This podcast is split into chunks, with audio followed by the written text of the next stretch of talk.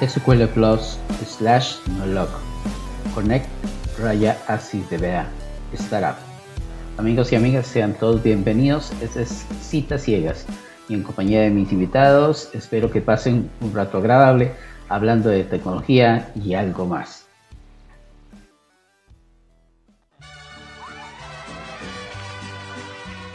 Bueno gente, muy buenos días, buenas tardes, buenas noches, sean todos bienvenidos. Esto es Citas Ciegas.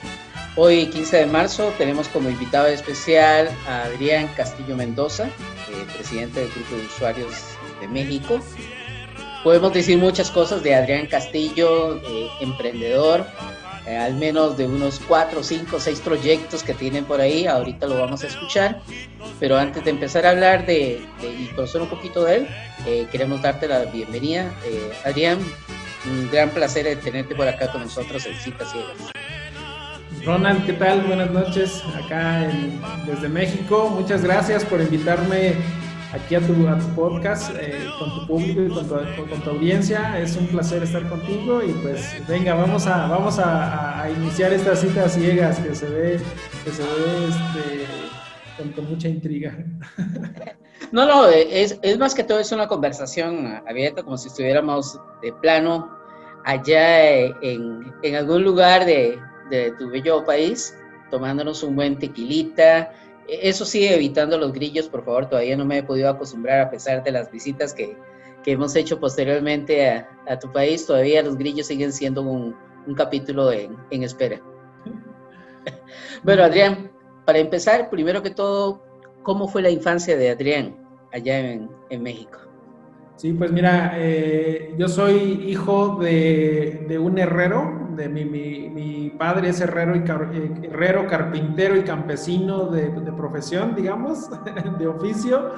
Mi mamá se dedica al hogar, entonces nací en un pueblo eh, que está cerca del, del, municipio de Gilotepec, Estado de México, en, el, en donde pues nací con, con, con como, es, como, se nace cualquier niño en un pueblo, ¿no? Entonces, eh, eh, una infancia muy bonita, porque pues con toda la naturaleza, mi padre nos enseñó a sembrar, nos enseñó a trabajar la carpintería, nos enseñó a trabajar la herrería, eh, nos enseñó a ganarnos la vida desde pequeños, trabajo desde que tengo, desde que tengo memoria, entonces trabajo y estudio desde que tengo memoria, ¿no? Entonces fue una, fue una infancia llena de aprendizajes y pues eh, bastante, de la cual yo estoy bastante agradecido porque pues eso me hizo, me ayudó a formar mi carácter, me ayudó a formar eh, la, disciplina que ahora tengo y pues me ayudó también a, a, este, a entender lo que valen las cosas.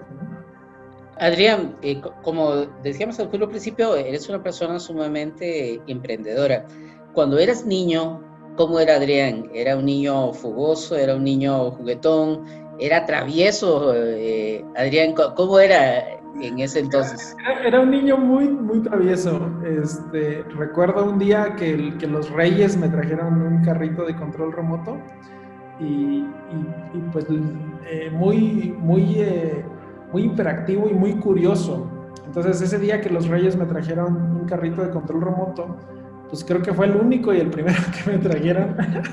entonces, entonces lo que yo hice pues fue inmediatamente ponerle las pilas, revisar cómo funcionaba, pero yo tenía mucha curiosidad por saber cómo funcionaba, cómo es que un aparato sin tocar al otro podía podía manipularlo y qué era lo que hacía que rodara el carro, ¿no? Entonces, pues yo creo que más me tardé en desenvolverlo que en romperlo para ver qué era lo que traía en el interior. y entonces, pues le, quité le quito el motorcito al carro y, pues empiezo a ver que era una maravilla ese motorcito, ¿no? que era una cosita que hacía que se generara, pues que, que, que, se generara todo el funcionamiento y, y, logro entender que funcionaba con las pilas y todo y entonces se lo enseño a mi papá y a mi mamá, les digo, miren el motorcito que traía mi carrito. Entonces, pues, imagínate la cara de mis padres cuando vieron que acababa de romper el carro que, que, los reyes me habían traído después de muchos esfuerzos, ¿no? Entonces, pues sí, me llevé una buena regañada y una buena tunda ese día. Es algo, algo divertido de lo que me acuerdo de mi infancia. pasando esos primeros años de infancia y acercándose a la adolescencia, ¿cómo es ese, ese, ese paso, Adrián? ¿Dejas de ser un poco ya menos travieso o continúas en la secundaria siendo una persona inquieta? Sigo siendo muy inquieto, sigo siendo un niño que le gusta pues, el deporte, le gusta la creatividad. Como mi papá es, eh, tiene un taller de herrería y de carpintería, pues tiene múltiples herramientas ahí. Pues siempre me la pasaba haciendo cosas, haciendo cosas o inventando cosas con él, porque él es, es, una persona muy creativa. Yo siempre digo que, siempre le he dicho que él es un ingeniero de profesión, ¿no? Entonces, eh, le llegan trabajos muy complicados de resolver, le tienen que a veces inventar piezas, a veces inventar cosas. Y entonces, el estar yo cerca de él, me ayudó a, despertar pues mucha, mucha creatividad y, más que nada me ayudó a desarrollar la capacidad de accionar, eh, de ejecutar las ideas. Él siempre nos ha dicho que las ideas son de quien las ejecuta y, este, y eso siempre se me quedó mucho, ¿no? Este, el hacer las cosas, ¿no? O sea, más allá de solo planearlas, diseñarlas y, y pensarlas, ¿no? Sino en hacerlas y materializarlas. Entonces, como en el taller de mi padre pues, había mucho material de todo, pues podíamos materializar cualquier idea. A mí se me ocurría hacer un caballo y lo hacía, agarraba material y todo y lo hacía. Se me ocurría hacer una avalancha y la construía con mis propias manos, ¿no? Se me ocurría hacer un juguete y lo construía con mis propias manos. Y él me enseñaba y me decía por dónde hacerlo, ¿no? O simplemente yo veía cómo, cómo lo hacía y pues de ahí es que yo me inspiraba y lo hacía, ¿no? Yo vengo de una familia eh, de siete hermanos, somos siete hermanos nosotros. Entonces, eh, para mí una familia normal es de siete. yo, le digo, yo le digo a mi esposa, pues para mí una familia normal es de siete, llevamos cuatro, nos faltan tres, ¿no? entonces, entonces, pues imagínate, ¿no? De niños, pues sí, era la jaula de las locas, ¿no? Todos corríamos por todos lados, le hacíamos un desastre a mi mamá, a mi papá, pero, pero era muy diverso porque, porque entre, entre mis hermanas y nosotros, pues nos divertíamos muchísimo, hacíamos muchas cosas. Sí, como todas hermanos, yo creo que nos peleábamos unas 20 veces al día, pero nos reconciliábamos otra vez y, este, y seguíamos nosotros pues haciendo cosas, ¿no? Entonces, no sé qué más, Ronald. A ver, pregúntame más cosas y yo te voy diciendo. Ok, durante esa época de adolescencia, cuando ya empiezas a travesear más y a trabajar con herramientas, ¿tienes algún tipo de accidente, alguna cosa que recuerdes que te haya pasado? Sí, sí, fíjate que eso ya fue un poco más, yo creo que sí, ya en la, la adolescencia cuando estaba en la preparatoria, como pues crecimos con las herramientas, aprendimos a dominarlas de una manera, pues a un buen seniority, vamos a llamarle, ¿no? Entonces, eso hizo que, y es una buena lección de vida, hizo que yo tuviera demasiada confianza y de hecho, si a los que vayan a ver el video, si observan el ojo izquierdo, el ojo izquierdo lo tengo más pequeño que el ojo derecho porque aquí sufrí un accidente muy fuerte. Yo estaba trabajando con un taladro, estaba trabajando con un taladro, eh, estábamos fabricando, le mandaron a hacer a mi papá unos comederos para, para puercos y eh, el comedero para puerco lleva una llanta partida a la mitad, imagínate un corte transversal para que pueda hacer como una zanjita alrededor y en medio lleva un tambo y para fijar el tambo con el, con el pedazo de la llanta, pues se utilizan eh, una solera, se llama, que es una, una, barra de metal en forma de Z para atornillarse en el tambo y atornillarse del lado de, de, la, de la llanta. Entonces tienes que perforarlo, perforar ambas cosas para que puedas meter el tornillo y lo puedas apretar. Entonces mi papá me asignó esa tarea, me dijo, oye hijo, pues ayúdame, ayúdame a agujerar. Sabía que yo era muy bueno con las herramientas, entonces dijo, ¿sabes qué? Pues ayúdame a agujerar. Sabía que era muy rápido también, eh, ya me gustaba. A esa, en la adolescencia me traía una eh, hiperactividad por hacer las cosas rápido, ¿no? Entonces, dice, pues ayúdame porque todavía me falta mucho. Y entonces yo agarro, y pues yo confiado, con demasiada confianza, agarro con la mano la, la solera y, y pues eh, empiezo a taladrar. Empiezo a taladrar, empiezo a taladrar, a taladrar. A taladro uno, dos, tres, era como cuatro soleras las que tenía yo que eh, a, realizarle los, los, los, agujeros para atornillar. Y entonces yo confiado y en la adolescencia ya tenía fuerza y pues nacido en rancho, en pueblo y en taller y campesino, pues imagínate, era una persona fuerte en ese momento. Entonces, pues pequé de demasiada confianza y en la última solera que yo estaba agujerando, la, la di el taladro y al, ladear el taladro, pues se atoró la solera y con la fuerza era un taladro muy grande, muy, muy potente, pues dio vueltas la solera y me agujeró el ojo. Entonces me agujera de aquí hasta acá arriba y pues yo siento un golpe fuerte, bastante fuerte. Entonces yo, yo, yo sentía que perdía, que había perdido el ojo. Entonces, pues yo, y, la sangre, imagínate, ¿no? Sangre por todos lados, ¿no? Entonces mi padre se espantó muchísimo y, pues me cargó, me llevó con el doctor del pueblo y el doctor del pueblo, porque pues antes no era así de, ay, bueno, al menos acá, ¿no? No era así de, ay, no, pues vámonos al hospital, ¿no? Era con el doctor más cercano y era el doctor del pueblo, ¿no? Entonces me llevó con él y pues él hizo su mejor esfuerzo, la verdad es que... Eh, me revisó y pues estaba muy preocupado. Recuerdo que el doctor sudaba como campesino de los nervios porque pues yo traía una abertura y el ojo se me había volteado. El ojo se me había volteado, entonces el doctor pues estaba muy nervioso. Yo creo que el ojo por protección o algo como que se subió, se volteó. A mí me dolía de manera impresionante. Y entonces pues el, el, doctor me cosió, me cosió toda esta cicatriz que tengo aquí, me cosió y pues gracias a Dios logró salvar mi ojo y aunque me quedó más chiquito, sigo viendo y este y pues bueno, ese fue ese fue uno de los muchos accidentes, ¿no? Porque en mis manos yo creo que si hay un si hay un dedo en el que no tenga una cicatriz, pues no, no, creo que no es mi dedo, ¿no? Esta, mira, no sé si se alcanza a ver en los que tienen video, pero tengo una cicatriz de aquí hasta acá. Esta fue una cicatriz muy, fue un accidente muy, muy, muy eh, grave igual porque yo era más niño y nos fuimos al campo a cortar maíz. Se le llama aquí, se le conoce segar el maíz. Entonces, eh, que prácticamente utilizas una hoz, que es una herramienta que está así como una media luna, tiene dientes y entonces agarras el zacate y pues con la hoz lo cortas, ¿no? Entonces yo estaba cortando, estaba cortando igual, pues loco y atrabancado y ya con técnicas para cortar más rápido y en una de esas me toca un zacate que estaba, todavía estaba muy resbaloso y entonces al cortarle con la voz, pues se me fue de, se me fue de más y pues me corté el dedo, veía yo muy hueso ahí, ¿no? Entonces, pues como todo ranchero, pues agarraron, agarraron mis compañeros, mis hermanos, mis compañeros y pues me pusieron una, un maíz enrollado, cicatrizó y pues a seguirle en la chamba, ¿no?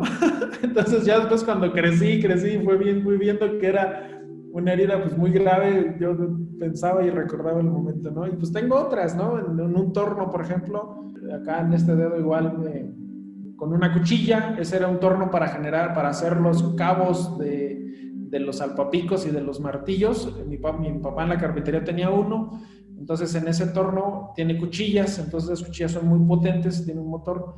Entonces estábamos haciendo los cabos y pues en un descuido me volé un cacho del dedo gordo y pues gracias a Dios encontré mi cacho, lo pegué y, me lo encinté con un masking, que es lo que tienes ahí en la rama del, taller, y, cicatrizó y se me curó. Entonces, todos estos accidentes pues realmente me enseñaron a, ser más precavido, a, a, avanzar con más, con más eh, calma y pues a tener mucho cuidado y cuidar mucho mi cuerpo también, ¿no? Está bien, eh, pasas casi, como, como dices, tu niñez y tu adolescencia dentro de máquinas y demás. ¿En qué momento das ese salto? Porque me imagino que es eh, previo a entrar a la universidad que hay un salto y te, y te empiezas a interesar por la tecnología, o es que llegas a la universidad y dices, bueno, ¿y ahora qué estudio? ¿Y cómo tomas esa decisión de, de irte hacia el lado de la ingeniería? Sí, mira, yo desde, desde pequeño quería ser ingeniero porque, porque mi hermano mayor, que ya en paz descanse, él, eh, él estudió eh, ingeniería eléctrica electrónica. Entonces, pues yo era pequeño, él me llevaba 6, 7 años, yo era muy pequeño cuando él, cuando él pues llegaba eh, de, la escuela y yo veía qué hacía y lo que hacía desde que él estaba inclusive en la prepa, le traía como esa visión y era muy inteligente. Entonces, él fue una de las personas que influenció mucho en mí para que yo pudiera orillarme hacia la ingeniería.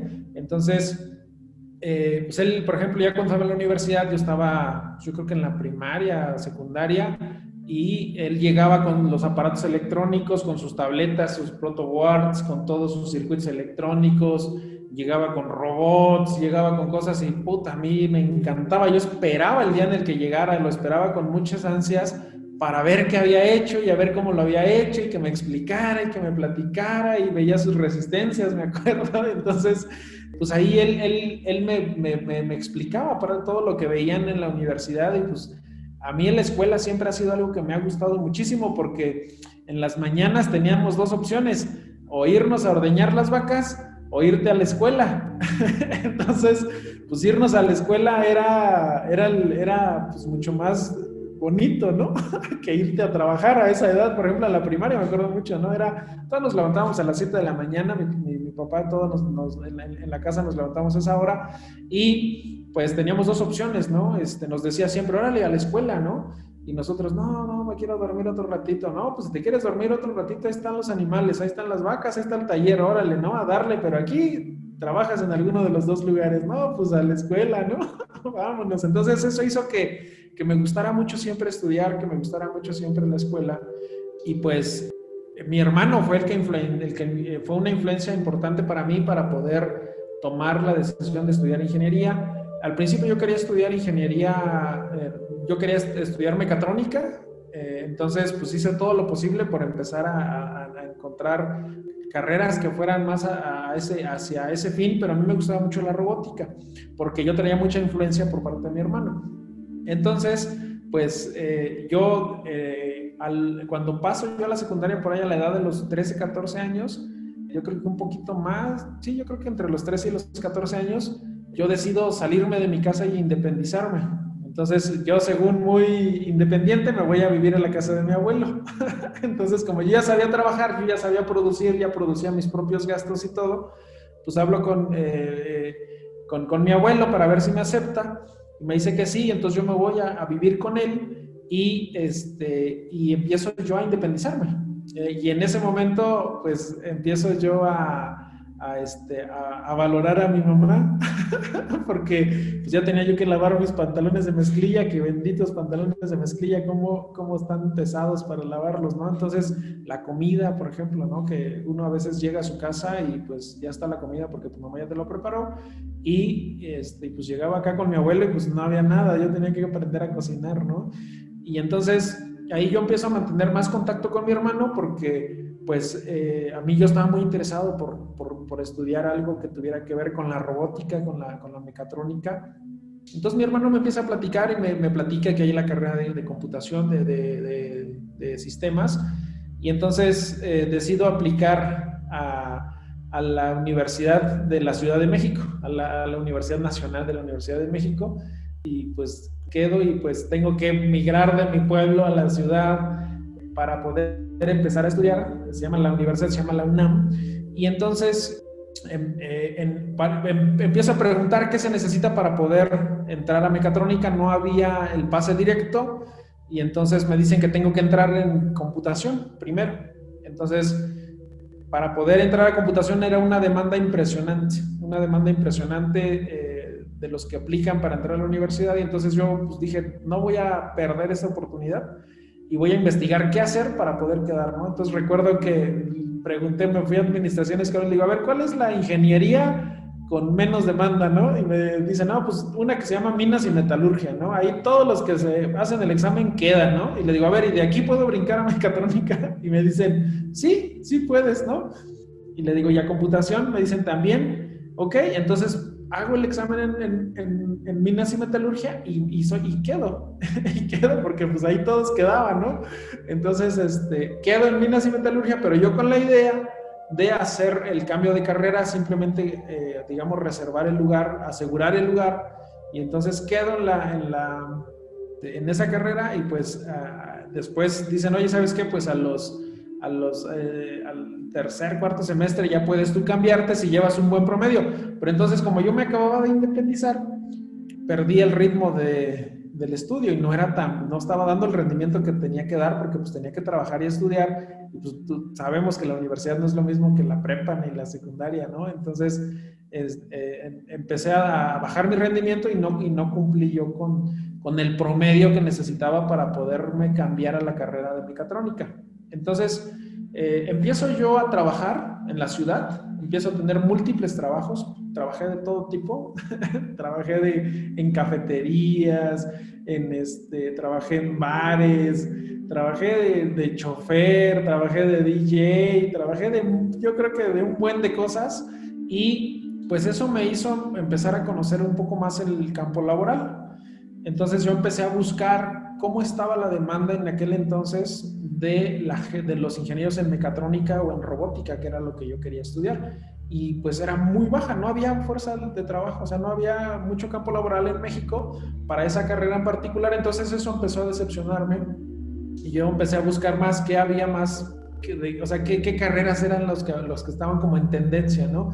Y entonces eh, ahí descubrí en esas búsquedas de ofertas laborales, descubrí que pues la computación, el desarrollo de software estaba en gran tendencia y entonces ahí fue donde yo tomé la decisión de empezar a trabajar en algo que tuviera que ver con computación. Entonces empecé a trabajar en, en, una empresa de telefonía acá en, acá en México, este, en atención a clientes, atendiendo a clientes primero y este, poco a poco yo quería llegar al área de sistemas. Entonces ahí fue cuando ya dije, no, pues quiero estudiar sistemas y entonces en vez de hacer el cambio a mecatrónica, hice el cambio a computación, a ingeniería en computación.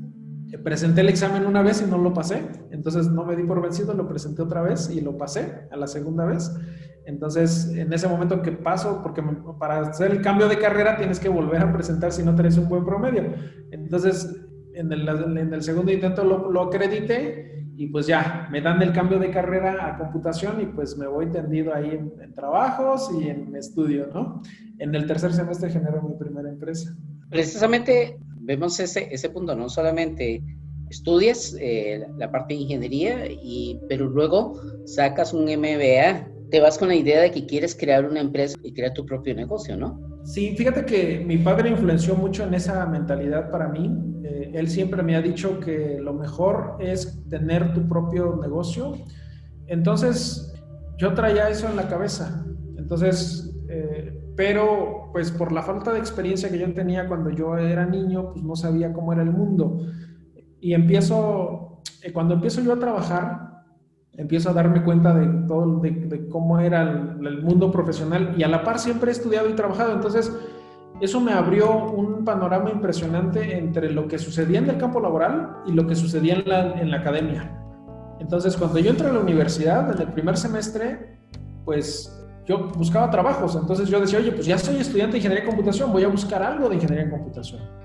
Entonces llegaba yo y aplicaba las vacantes, oye, y me, decían, a ver, ¿sabes hacer esto, esto y esto y esto? ¿Sabes desarrollar en Java? ¿Sabes base de datos? No, pues no sé nada, ¿no? No, pues no puedes aplicar. Me decía, no, bueno, pues ¿dónde lo, dónde dónde lo enseñan eso, no? Y entonces me decían, no, pues este, necesitas tomar cursos y demás. Entonces yo llegaba a la universidad y le preguntaba a mis profesores, a ver, necesito aprender esto, ¿en qué momento lo voy a aprender? Me decían, es que esto no lo vas a aprender aquí esto que te piden en el campo laboral, lo necesitas tú tomar cursos, tomar una especialidad, especializarte, hacerte experto en eso, para que tú puedas saber esto, porque en la universidad tenemos las bases nada más, me decían, ¿no? Pero eso que te están pidiendo ahí no lo vas a tener. Entonces, yo, pues, me frustré mucho los primeros semestres porque yo quería trabajar en algo de lo de mi carrera y no podía yo entrar a esas vacantes, ¿no? Y en la escuela no me lo enseñaban. Entonces yo decía, bueno, entonces, ¿dónde me lo enseñan? ¿Dónde, dónde tengo que aprender esto, no? Y no, pues no. Entonces, Después empezaba yo a investigar más y decía, no, pues tienes que tomar cursos y capacitaciones y especializaciones. Y por ahí del segundo semestre veo que hay una, que sí, que hay una forma de, acceder a estas capacitaciones, certificaciones en tecnología, pero son muy caras. Entonces, pues para uno como, como estudiante o estudiambre que les decimos acá, pues es imposible acceder a esos, a esos costos. Y entonces empiezo a buscar apoyos de gobierno. En aquel entonces había un apoyo del gobierno federal en, México que te daba beca, una, te subsidiaba una fracción de la capacitación. Entonces, pues eh, busco, me fui. Luego ahí en la, Ciudad de México, tal cual, no había ninguna empresa que, entregara eso. Entonces, pues fui yo con el gobierno, con esa institución del gobierno que subsidiaba y les dije, a ver, me quiero capacitar en esto porque me lo están pidiendo las vacantes y necesito, lo necesito. ¿Cómo le hago? Porque no tengo dinero, ¿no? Entonces, Dice, no, pues mira, tramita tu beca y tráeme tus documentos y te vamos a mandar con una empresa, ¿no?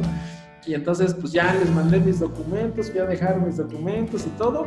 Y, este, y sí, me mandaron a una empresa, ¿no? Y me dice la empresa, oye, pues sí, eres el primero, ¿no? Faltan otros 20 para juntar el grupo, ¿no? Entonces le digo, no, pues dime, ¿qué, ¿qué más necesito, no? Pues necesitamos juntar 20, ¿no? Entonces les digo a mis compañeros, a mis compañeros con quienes tenía compañeros de trabajo, compañeros de, escuela también, o sea, estudiábamos y trabajábamos juntos y pues eran amigos. Entonces le digo, oye, mira, ¿sabes qué? Pues está esto de lo que, porque igual yo les, les comparto, siempre he compartido ideas y todo para, para, que, para validarlas, ¿no? Y ver qué opina la gente, ¿no? Y entonces me dicen, órale, pues yo me sumo. Entonces empezamos a sumar, a sumar. El chiste que junté el grupo, ¿no? Entonces junto un grupo y le digo a la empresa, oye, ¿sabes qué? Pues ya estamos el grupo, ¿no? Y me dice, ah, muy bien, este pues ahora le vamos a dar un, el, curso, me acuerdo que ese fue de, base de datos de SQL, de SQL de Oracle, ¿no? Porque era lo que me pedían a mí en ese entonces para poder entrar a trabajar, saber de SQL de Oracle y entonces pues se arma el grupo, nos, dan nos iban a dar la capacitación y se cancela a la mera hora y nos dicen, oye, pues es que no tengo instructor. y les digo a la empresa, oye, pues ¿qué más hace? ¿Quién, ¿Quién es el instructor? Pues dime quién puede ser, ¿no? Y me dice, a ver, pues es que necesitamos a alguien que tenga experiencia, así y así. Entonces yo en el trabajo conocí a una persona que tenía mucha experiencia, ¿no? Entonces le dije, oye, ¿no quieres ser instructor de nosotros? Te van a pagar. Y me dice, sí. Le digo, pues te presento con la empresa. Entonces lo puse en contacto con la empresa y, este, y él fue nuestro instructor, que era pues como el DBA, vamos a llamarle, del, del lugar donde yo trabajaba. Y entonces, pues nos dan la capacitación nos dan la capacitación y entonces a mí, eh, pues con, ya con esa capacitación se me empiezan a abrir más oportunidades y eh, pues más toda esa generación encuentra trabajo. Todo ese grupo que en ese primer grupo que se organizó encuentra trabajo y pues eh, recuerdo mucho que me llegaban muchas llamadas, que en ese momento todavía no había WhatsApp y entonces me decían, oye, pues es que me pasaron tu contacto y me dijeron que tú estás organizando grupos para capacitarse en base de datos de Oracle, ¿no? Y yo decía, pues sí, pero pues yo ya nomás armé un grupo y ya, ¿no? Entonces, me acuerdo que el, curso me salió gratis porque pues yo organicé el grupo y todo. Y entonces yo empiezo a, avanzar, ¿no? En mi trabajo y pues en la escuela, avanzar en el trabajo en la escuela. Y me llamaban mucho, me llamaban mucho me decían, oye, pues es que arma otro grupo, pues nomás armaste uno y ya no has armado otro, ¿no? Entonces les digo, pues órale, ahora vamos a armar el siguiente nivel, ¿no? Porque pues era el que ya me hacía falta en el trabajo, ¿no? Y lo armo y que se arman tres grupos, ¿no? Y que le hablo a la empresa y le digo, oye, mira, ¿sabes qué? Pues este, ya estamos tres grupos, ¿no? Y dice, oye, pues, y ahora pues, este, necesito tres instructores, ¿no? Y entonces yo le digo, ¿cómo? No los tienes, ¿ok? No, pues no, se, les, se le complicaba mucho la logística a esta empresa porque era de otro estado.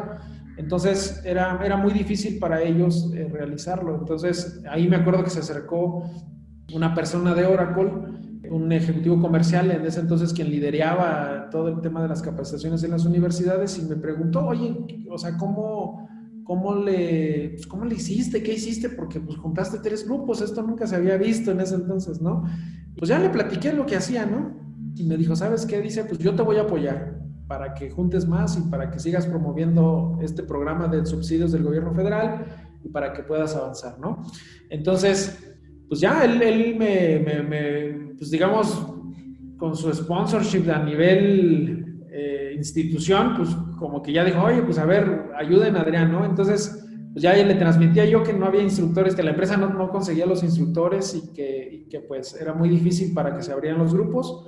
Y entonces dice, a ver, ¿tú los conoces? Y digo, sí, pues yo conozco gente ya trabajando, pues ya en el trabajo yo conocía gente muy experimentada y me dice, pues, pues invítalos y preséntalos, así como lo hiciste con el primero. Entonces eh, invité a tres más y, este, y los presenté con la empresa esta y, eh, y se arman los tres grupos. Y entonces esto fue algo exponencial, porque esos tres grupos todos encontraron trabajo y a todos les fue muy bien y ellos le platicaron amigos y entonces el teléfono y mi teléfono no dejaba de, de sonar yo ya había escalado a otro trabajo, ya estaba trabajando en una institución financiera cuando yo estaba ya en el, yo creo que en el cuarto, quinto semestre, a la mitad de la carrera ya estaba trabajando en una institución financiera, no antes, como un semestre, yo creo dos, aunque avancé, y, y entonces, eh, pues ya me iba bien, ¿no? En ese entonces era algo, digamos, pues bien, ¿no? Comparado contra lo que pasa en el pueblo, ¿no? Entonces, pero esos tres grupos que se abrieron fue una cadena impresionante y exponencial y mi teléfono no dejaba de sonar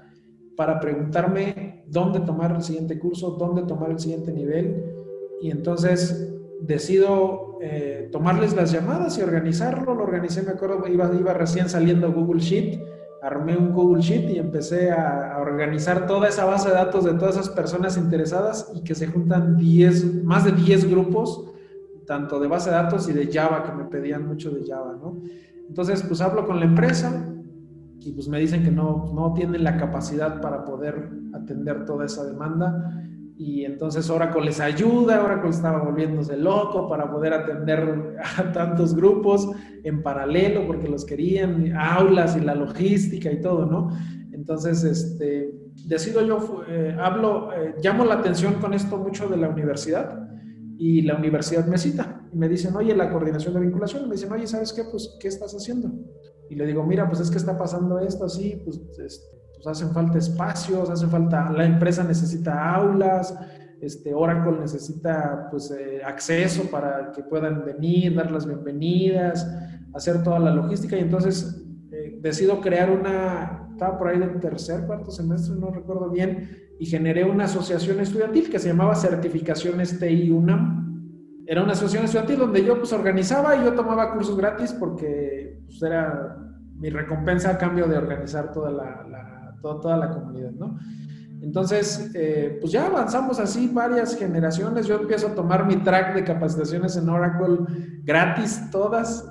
Entonces, llega el punto en donde pues esta empresa sobrepasa su capacidad y empieza, tenía otros problemas financieros y entonces pues, le fue mal y ya no pudo atender eso, ¿no? Entonces, pues yo seguía en mi trabajo normal y, eh, y el, el, ejecutivo de Oracle me busca y me dice, oye Adrián, pues es que allá la empresa del otro estado pues ya no puede, pues ya no sé qué anda haciendo y ya no puede continuar con esto.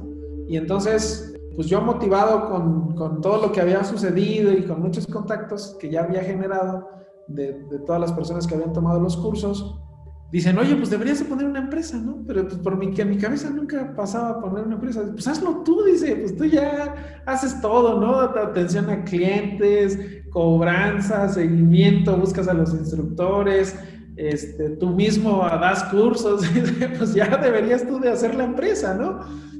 Y no, pues yo qué voy a hacer una empresa? Yo decía, no, no, eso no es para mí, ¿no? Yo, porque, este, aunque te programan para tener tu negocio, pues siempre en el pueblo a veces te programan para buscar un empleo también, ¿no? Entonces, es como mucho esa, esa, esa idea, ¿no? Entonces, pues ya decido, me, me voy a dormir y pues maquinaba por mi cabeza cómo poner, pues yo no sabía ni cómo hacer eso, cómo se hace una empresa, ¿no? O sea, cómo ¿qué hay que hacer para hacer una empresa? ¿Cómo, cómo se hace? ¿no? Yo no sabía, pero sabía operarla, ¿no? Sabía operar todo lo que pasaba, ¿no? Entonces, la persona que me apoyó de la universidad, que, que me ayudó a facilitarme todos los espacios, los accesos y todo para que se diera a cabo esta vinculación, digamos, entre la industria y la academia, pues eh, era una persona eh, bastante preocupada por la vinculación, hacía muy bien su trabajo, la verdad, desde mi punto de vista y entonces, eh, pues se, vuelve a armar otro grupo, otros grupos igual, y lo voy a ver, le digo, oye, mira, ¿cómo que se llama Rodolfo? Le digo, oye, Rodolfo, mira,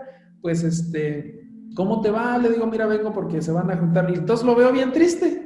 Y estaba en su oficina con una cajita. Le digo, ¿qué pasó, Rodolfo? Y dice, no, pues ya me corrieron. ¿Cómo que te corrieron, no? Sí, dice, me acaban de despedir. Es una persona ya mayor, es un señor ya, yo creo que va a tener como 60, 65 años o más. ¿Cómo que te corrieron, Rodolfo? Entonces yo tenía mucho contacto con él por el programa de la asociación estudiantil, ¿no?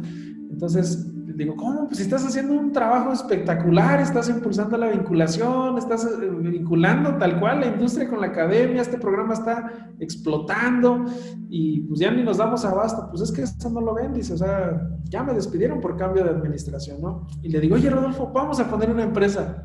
Y se me queda viendo, ¿no? Pues imagínate la diferencia de edad entre él que tiene 70 años y yo que en ese entonces tenía 20 años, yo creo, ¿no? Entonces, este, creo que tenía 19, 20 años, ¿no? Entonces me dice, ¿tú y yo a ser socios? y le digo, sí. Sí, Rodolfo, le digo, vamos a hacer, vamos a poner una empresa. ¿Tú sabes cómo poner una empresa? Y él ya había emprendido, ya tenía, ya había emprendido una empresa, ¿no? Pero pues como tenía su empleo, pues no la operaba al 100%, ¿no? Entonces dice, sí, yo sé cómo, cómo este, poner una empresa, cómo constituirla y hacer todo el proceso. Y le digo, mira, tú sabes que yo lo sé operar, lo vamos a poner una empresa de capacitación. Le digo, la gente de Oracle me está diciendo que yo lo haga, que lo haga, que lo haga, pero pues yo no sé cómo. Si juntamos tu experiencia con mi, con mi habilidad, pues podemos este, echarla a andar, ¿qué te parece? Y, y, se animó. Ese día cerramos la sociedad, ahí cuando justo lo acababan de despedir, este, cerramos la sociedad y ahí fundamos la empresa. Entonces dice, a ver, vamos. Podemos, podemos, podemos, decir el nombre de la empresa, porque precisamente eh, es curioso porque aquí estamos dando eh, la historia del origen de algo que en nuestros días hoy en día está vivo, ¿cierto? Claro, se llama Certificatic, www.certificatic.org. Bueno, para, para la gente que no conocía la historia de cómo nace la empresa, hoy la escuchamos con todo el lujo de detalle de parte de, de su cofundador. Sí, entonces, eh, pues ahí eh, invito a Rodolfo y dice, pero pues ahora, ¿qué hacemos, no? Y le digo, pues mira, tú enséñame, pues él ya tenía hasta, tenía hasta un, creo que estaba hasta estudiando un doctorado en ese entonces, ¿no? Entonces, digo, pues enséñame cómo hacer los números, le digo, porque yo sé cómo está todo, cómo operarlo, yo sé, tengo todo, instructores, todo, todo, todo conocimiento, le digo, pero no sé cómo hacer un modelo de negocio, cómo hacer para que los números den. Y pues dice, no te preocupes, dice, ahorita nos vamos a sentar. Yo tengo una amiga que es doctora en administración y sabe todo eso. Y nos sentamos los tres, le pidió, le pidió el favor a, la, a su amiga, a la doctora Mercedes, me acuerdo. Y entonces eh, empezamos a, me empezaron a asesorar. Dicen, a ver, ¿qué, qué, qué, qué un curso, cuánto cuesta, el instructor, cuánto gana, etcétera. Entonces empezamos a hacer corridas financieras, me empezaron a ayudar a hacer corridas financieras y pues yo me di cuenta desde ahí que traía una gran deficiencia en la parte administrativa y gestión empresarial. Y yo, yo, o sea, para mí era, me estaban hablando en chino. Entonces ahí empecé a descubrir esa, ahí me di cuenta de esa, de esa falta de esa habilidad, ¿no? Entonces, sin embargo, yo decía, bueno, pues Rodolfo es el experto en esa parte, pues que él se enfoque en eso y yo me enfoco en la parte técnica operativa, ¿no? Y entonces empezamos a el modelo de negocio y dice Rodolfo, ¿sabes qué? Esto se ve muy bien, vamos a echarlo a andar y pues cuenta con todo mi apoyo. Y nos salimos, dice, yo tengo una casa, dice que es de mi mamá y este, la voy a prestar a la empresa para que sea nuestra oficina, ¿no? Digo, perfecto, muy bien, pues nos salimos ese día bien contentos y al otro día fuimos a ver la casa, fuimos a ver la oficina, hasta el momento, hasta, hasta estas fechas sigue siendo la oficina de, de, Certificatic y pues este, empezamos a limpiar, empezamos a, escombrar todo porque pues era una casa ya este, con, muchos años que se había usado, empezamos a limpiar, mandamos a pintar, este, hicimos una inversión inicial porque pues, yo tenía también mi empleo, él pues, acababa de, sus ahorros que tenía, pues igual en esa inversión inicial para pintar, acondicionar, compramos mesas, sillas. Y quiero decirte, Ronald, que el curso con el que inauguramos fue RAC 12C, a nivel mundial fuimos los primeros en Certificatic, porque no existía el curso todavía en ese entonces, pero como yo ya estaba en el trabajo yo ya veía que se necesitaba, le dije a Oracle, a ver, necesitamos RAC 12C porque este curso no está en, los materiales de Oracle University. No está el curso, o sea, había, ya sabes, ¿no? Los seis directors y todos los, los champions que pues ya publicaban en cosas de eso, pero no había un curso oficial en Oracle University que te, que te, de 12C en particular fue cuando recién estaba saliendo la versión 12C, ¿no? Entonces le dije a Rodolfo, le digo, vamos a lanzar ese curso porque ese curso es el bueno, ahorita se está necesitando en el campo laboral, ¿no? Y me dice, pues órale, ¿no? Entonces yo le hablé a Oracle, me acuerdo que me dijo Oracle, oye, pues necesitas todos estos requisitos para poder este, ser partner y yo te doy el partnership, ¿no? Pero júntame todos estos requisitos legales, ¿no? De la constitución de la empresa, ya sabes, ¿no? Página web, oficina, aulas y todo eso, ¿no? Bueno, pues como en 15 días juntamos todo, así a, paso acelerado.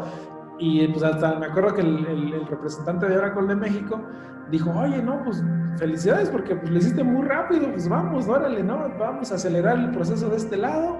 Él se puso las pilas muy cañón, la verdad, este, eh, aceleró todo el proceso para poder darnos el, la... Y él confiaba mucho en nosotros, imagínate, o sea, en una empresa, en una startup recién nacida, ¿no? Entonces, él tenía mucha esperanza, nos decía, oye, no, pues yo confío en ustedes, yo sé que ustedes tienen potencial y van a echarle muchas ganas y pues tienen todo nuestro apoyo, ¿no?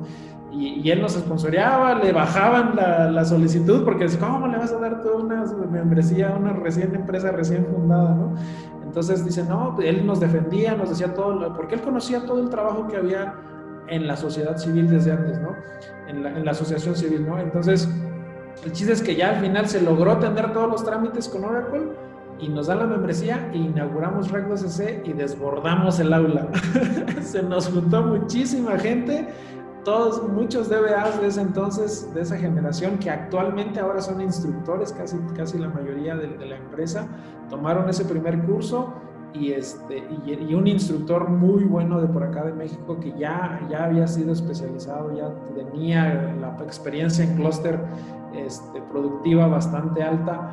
Y pues él fue el instructor y pues a todos les fascinó el curso y dijeron, no, esto es una maravilla, esto porque les enseñamos a crear sus ambientes en sus máquinas locales, a crear todo desde cero, les enseñamos. Y que esa ha sido la filosofía en Certificatic, que aprendas y te lo lleves, nada de que no, que te doy la máquina. Entonces, les enseñábamos a levantar desde cero todo, así de, a ver, traigan su máquina nada más con estos requerimientos mínimos y aquí vamos a instalar todo. ¿Qué llevamos? Aquí vamos a, aquí vamos a hacer de cero, porque así se llega al trabajo en cero, ¿no? Entonces, este, pues eso les gustó mucho, les gustó mucho a los, a los, a los alumnos y, pues eh, cuidábamos mucho la calidad de los instructores siempre.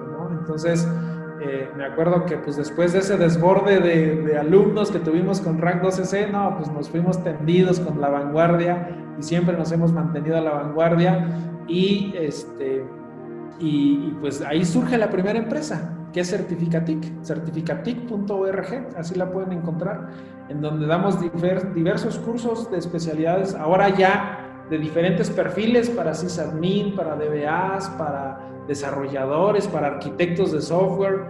Y entonces empieza a darse un, este, una nueva oportunidad.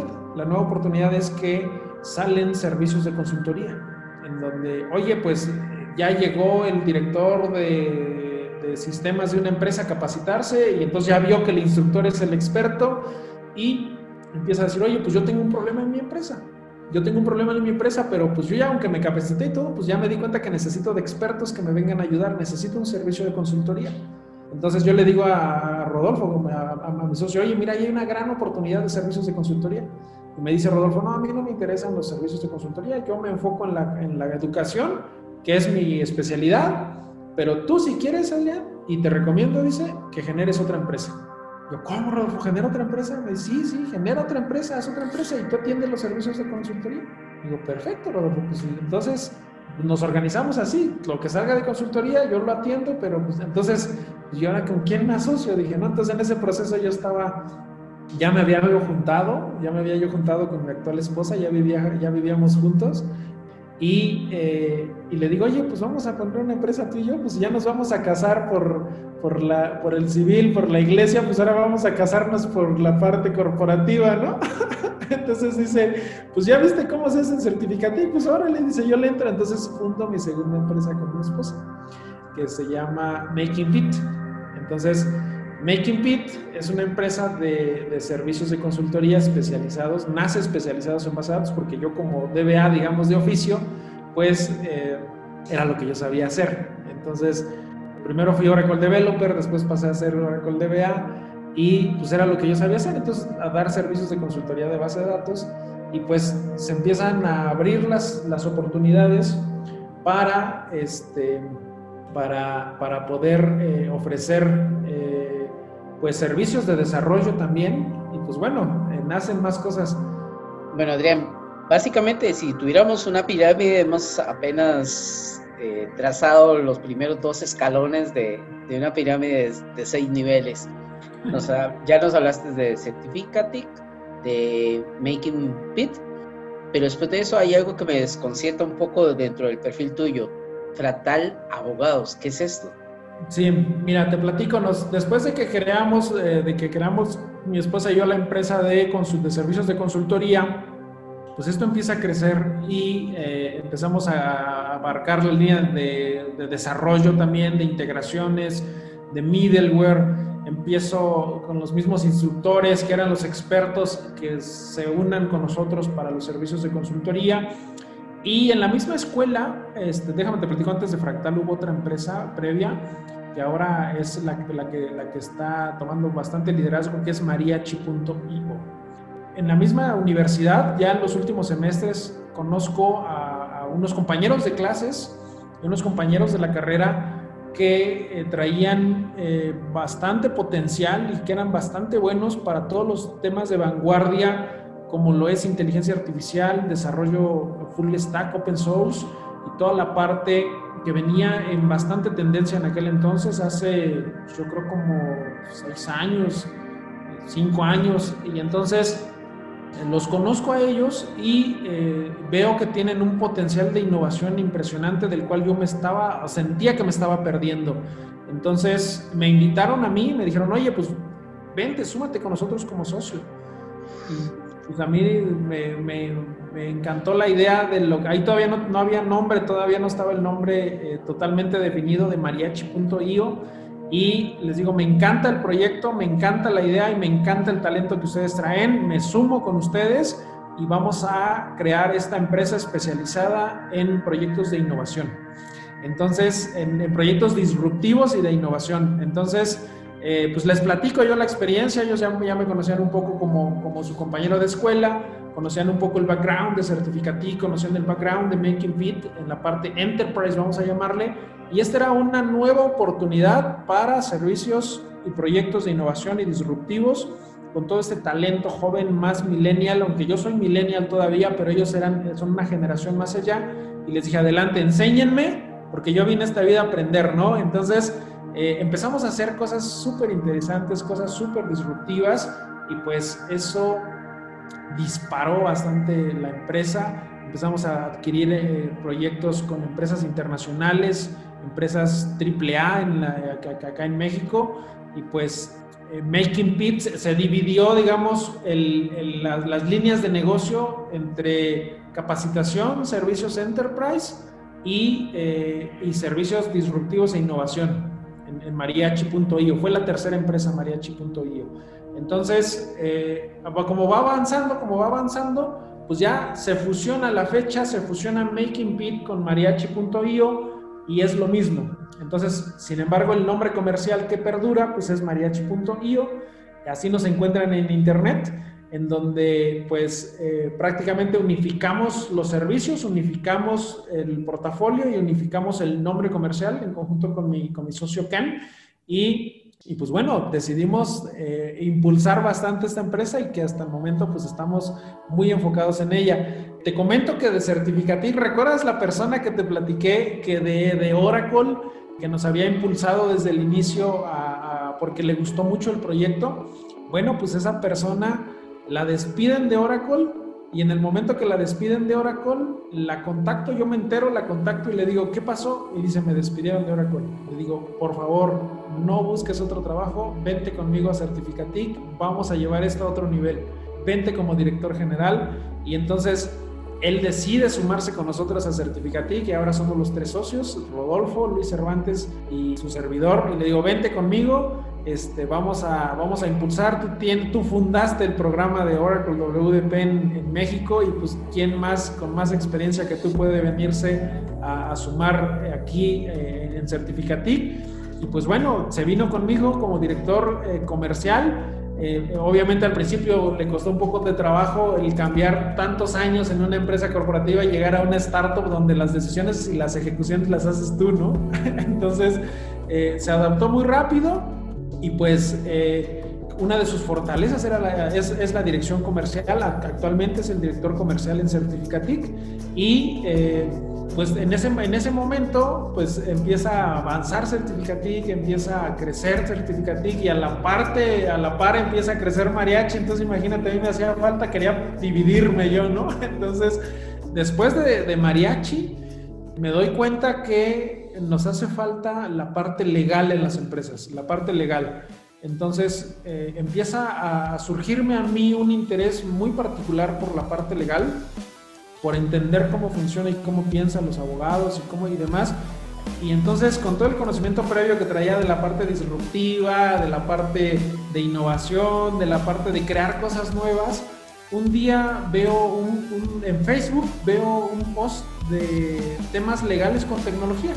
Entonces, yo sufriendo el tema legal en, las tres empresas, en Certificating, en Making Fit y en Mariachi, pues yo sufría a diario los temas legales, qué contratos, qué NDAs, qué constitución, que bueno, la creación de la empresa fue una, un tema muy complejo para mí, muy difícil, y la notaría y el abogado y todo eso. Entonces yo decía, esto necesita algo nuevo, esto no puede seguir así.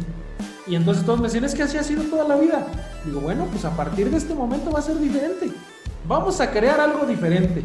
Y entonces vi un post de una, de una persona que hablaba de revolucionar la forma de hacer las cosas en el sector legal. Entonces me llamó mucho la atención y le di clic y vi que era un abogado. Y, ya, y, aparte ese abogado estaba poniendo cosas, puso un fragmento de código, de, código fuente de desarrollo. Y entonces me llamó mucho la atención y lo contacté.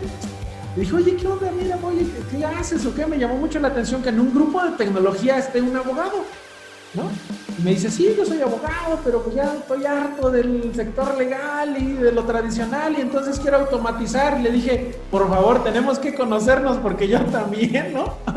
Le digo, así como tú quieres automatizar muchas cosas y revolucionar la forma de hacer el sector legal, yo también lo quiero hacer porque yo como usuario lo sufro a diario, ¿no? Y entonces lo cito y es mi actual socio en Fractal Abogados, que es Ángel David Sumano Correa, que es abogado. Le mando un gran saludo a mi mi querido socio y amigo, y eh, le digo, oye, pues mira, tú quieres hacer eso, yo lo quiero hacer, ¿qué te parece si asignamos un equipo del, equipo de mariachi para que, de Making Beat, de los equipos ahí, y creamos lo que tú quieres realizar? Yo te voy a dar todo el... ¿Qué necesitas? Y me dice, pues yo necesito el power tecnológico, ¿no? Para poder llevar y materializar todas mis ideas. Le digo, adelante, vamos a hacernos socios y vamos a revolucionar el derecho en México yo estoy contigo, me gusta el proyecto y vamos a hacerlo.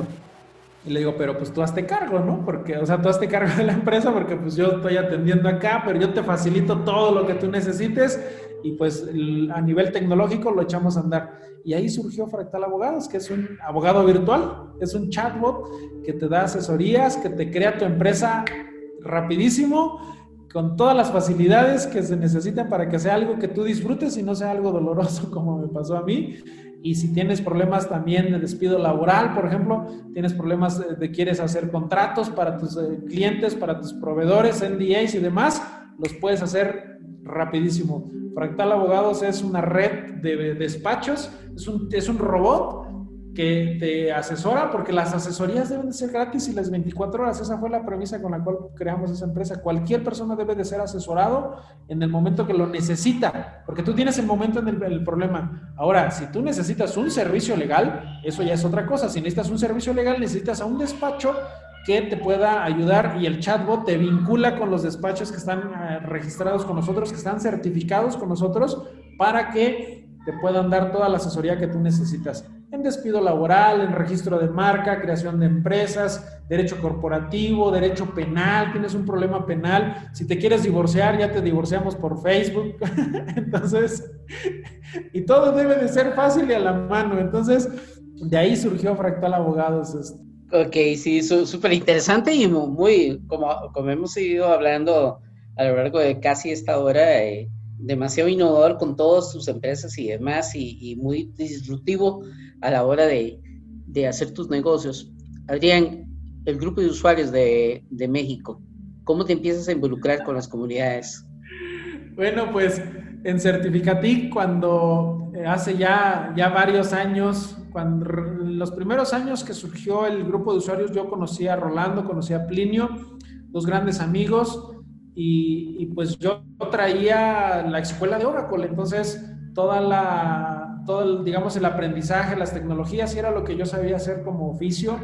Entonces yo me acerqué a la comunidad y vi, y pues eh, me gustaba mucho, asistir a, todos los eventos, a los primeros dos, tres eventos que hicieron, y, y entonces pues eh, yo me acerqué y les dije, oye, pues me acerco como patrocinador, ¿qué necesitan? Me interesa que esto, que esto salga adelante, que esto se impulse, porque, porque pues es muy importante todo este conocimiento que están, viene gente de varias partes del mundo, este, gente muy experimentada, los mejores prácticamente, entonces a mí era algo que me emocionaba demasiado porque aparte yo veía muchas oportunidades también ahí, ¿no? Entonces pues eh, les ofrecí yo el patrocinio, ellos me dijeron, no, pues bienvenido, ¿no? Tú sabes lo que, la importancia a veces que hay en un, de, tener un patrocinio en una organización sin fines de lucro. Y eh, empecé como patrocinador, entonces pues cada vez empecé yo a participar más, a participar más, a participar más, y pues yo patrocinaba y patrocinaba, y, y en cada año que se hacía patrocinaba, y ahí estaba yo presente, y entonces empecé a, pues a involucrarme de más, o sea, a meterle pasión, ¿no? O sea, para mí el patrocinio era como algo decir, bueno, pues ahí va, ¿no? Pero pues yo me quiero involucrar, ¿no? A ver en qué les ayudo, ¿no? ¿Cómo, qué hace falta? A ver, y demás. Y entonces eh, ellos perciben esta, estas ganas de poder participar y eh, ellos empiezan a cargar de trabajo también. Y pues ellos dicen, ¿sabes qué? El grupo necesita darle un cambio, ¿no? Necesita darle este, necesitamos ya ceder el control y en una junta de los que participábamos dicen, a ver, pues a quién le interesa, ¿no? Y pues ya, yo levanté la mano, le dije, oye, pues yo a mí me interesa. Recuerdo que fue cuando, cuando se quitó el patrocinio de Oracle, porque Oracle patrocinaba el grupo de usuarios. Si tú seguramente lo recuerdas, sin embargo, este, pues sin el patrocinio era muy difícil. Entonces, pues ahí dicen, oye, pues esto se viene, se va a poner feo, ¿no? Porque pues ya no hay patrocinio de Oracle, ¿no? Yo les dije, no, yo, yo, me, yo me ofrezco a sacarlo adelante, a recabar patrocinio de patrocinadores y a echarlo a andar, ¿no? Y dicen, pues órale, ¿no? pues ahí está, ¿no? Entonces les digo, oye, pero pues ayúdenme también ustedes, porque pues este, pues yo no, ustedes ya tienen mucha experiencia, ustedes fundaron el grupo de usuarios de Oracle de México y, me, y Rolando me dice, cuentas con todo mi apoyo, la verdad es que Rolando ha sido una persona espectacular, es un tipazo Rolando, aparte de ser un experto tecnológico, tiene muchas otras habilidades. Y eh, dice, pues yo te, yo, te sigo apoyando, Plinio también dice, yo te sigo apoyando y pues adelante, ¿no? Entonces ya ni recuerdo bien cuántos años llevamos, eh, llevo ya a cargo, pero eh, decidimos pues echarlo a andar otra vez y, y, funcionó bastante bien, hicimos bastantes eventos muy exitosos eh, uniendo la experiencia con las universidades, con, los, con la comunidad de Certificatic, con todo, y pues eh, nos fue bastante bien. La verdad que transmitimos, eh, logramos juntar muy buenos quórums. Hicimos también otro evento que fue el Java Cloud Day en aquel entonces, y, este, y también con bastante gente para la parte de desarrollo, con, con speakers de primer nivel, y pues fue creciendo el, el grupo de usuarios de Oracle. Ya después, pues Rolando pasa a la UC, como, como presidente de la UC, y pues eh, yo sigo acá en el grupo de usuarios de Oracle. Y pues también creo que también es, es, es ya momento de empezar a, que alguien más pueda dirigirlo o, pues pueda darle otro giro también, porque ahorita vienen cosas más interesantes, ¿no? Por, por la pandemia y demás, pues se necesita también eh, nuevas ideas, ¿no? Y así es como, como llegamos al grupo de usuarios, Ronald. Ok. Adrián, bueno, la verdad es que el, el, tiempo se nos ha ido más de lo que teníamos planeado.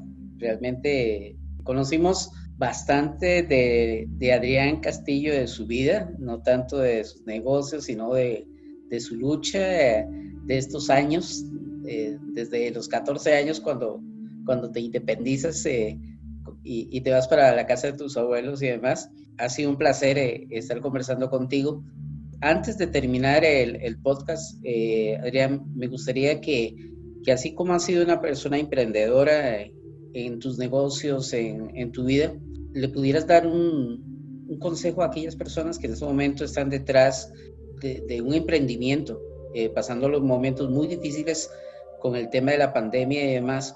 Y eh, ¿qué, les, ¿qué, les, podrías decir en esos momentos cuando tal vez eh, siente que ya no pueden seguir adelante con, con el proyecto que tienen eh, en, sus manos? Claro que sí, Ronald. Fíjate que es una excelente pregunta, es, una, es un punto bien importante y la recomendación es que tienen que desarrollar la resiliencia. La resiliencia es una habilidad que te permite recuperarte ante de cualquier problema que tú tengas y, eh, y eso es nunca perder la fe. Siempre tienes que tener fe en ti mismo, confiar en ti mismo y ponerte en las manos de Dios. Entonces, el, desarrollar esta habilidad te va a permitir que tú pase lo que te pase, suceda lo que te suceda, puedas salir adelante.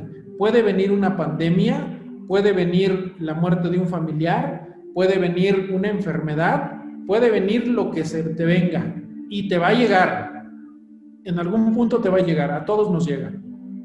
Entonces, pero tienes que desarrollar la habilidad para recuperarte y salir adelante. Déjame, te, te, cuento, Ronald, que en la pandemia surgió otro proyecto, otro proyecto que va avanzando, que se llama chilito.mx y que es un marketplace de una comercializadora. Entonces, este proyecto surgió en la pandemia, por la necesidad de la pandemia. Cuando llega la pandemia, las empresas y los proyectos bajan todos, todos, a todos nos impactó muy fuerte. Sin embargo, una habilidad que he aprendido a desarrollar es la resiliencia y que les recomiendo mucho que ustedes puedan igual trabajar en ello y es no dejarte, eh, no dejarte derrotar y salir adelante. Salir adelante a costa de lo que sea y a lo mejor va a ser un proyecto que tú dices, oye, pues salió de pandemia, ya se recuperó y ahora voy a hacer mis cosas. Pues sí, pero por lo menos ya mantuviste tu, tu cabeza ocupada y en entrenamiento. Entonces, eso te va a permitir pues, desarrollar más habilidades para que pues, puedas salir adelante, ¿no? Y no te puedas eh, derrotar. Y siempre, pues, haz lo que te apasiona. El emprendimiento es algo maravilloso. No tienes que dejar tu empleo, puedes seguir trabajando y emprender en paralelo. O puedes emprender y regresar a un empleo, no pasa nada. Puedes seguir siendo socio de tus empresas si es que ya las dejaste entrar y, trabajar para adquirir más experiencia profesional, internacional, este, eh, no lo sé. Y puedes llevar ambas cosas en paralelo, no están peleadas. Yo te lo recomiendo mucho. Yo he llevado las ambas cosas fui empleado, emprendí, pues regresé a ser empleado y emprendí y pues bueno, o sea, es algo que no está peleado y que sabemos que emprender no es fácil, sin embargo, pues tienes que meterle pasión y tienes que meterle muchos productos de gallina, ¿no? Entonces, este, para que puedas pues realmente sacar a tus equipos adelante. Esa es una de las recomendaciones que les puedo dar, Ronald. Muchas gracias por tu intervención en, en nuestro podcast. Y ahora sí, para terminar, eh, quisiera que, que fueras, eh, eh, que les dieras las últimas palabras, la, el agradecimiento a la gente que nos va a escuchar y que por favor nos, nos acompañen en el próximo capítulo. Claro que sí, pues muchas gracias a todos los que nos escucharon. Espero que no se hayan aburrido, que les haya servido de algo todo esto que comentamos. Ronald, también muchas gracias a ti por el espacio. Y pues, eh, bueno, eh, cualquier cosa me pueden encontrar como Adrián Castillo Mendoza en LinkedIn, en Facebook, en donde gusten, o bien en www.certificatic o en mariachi.io. Ahí estamos a sus órdenes. Escuchen el podcast de Ronald Vargas. Está invitando a gente muy interesante, la verdad, que le está aportando muchísimas cosas. Y pues bueno, les mando un abrazo a todos y un gran saludo. Muchas gracias.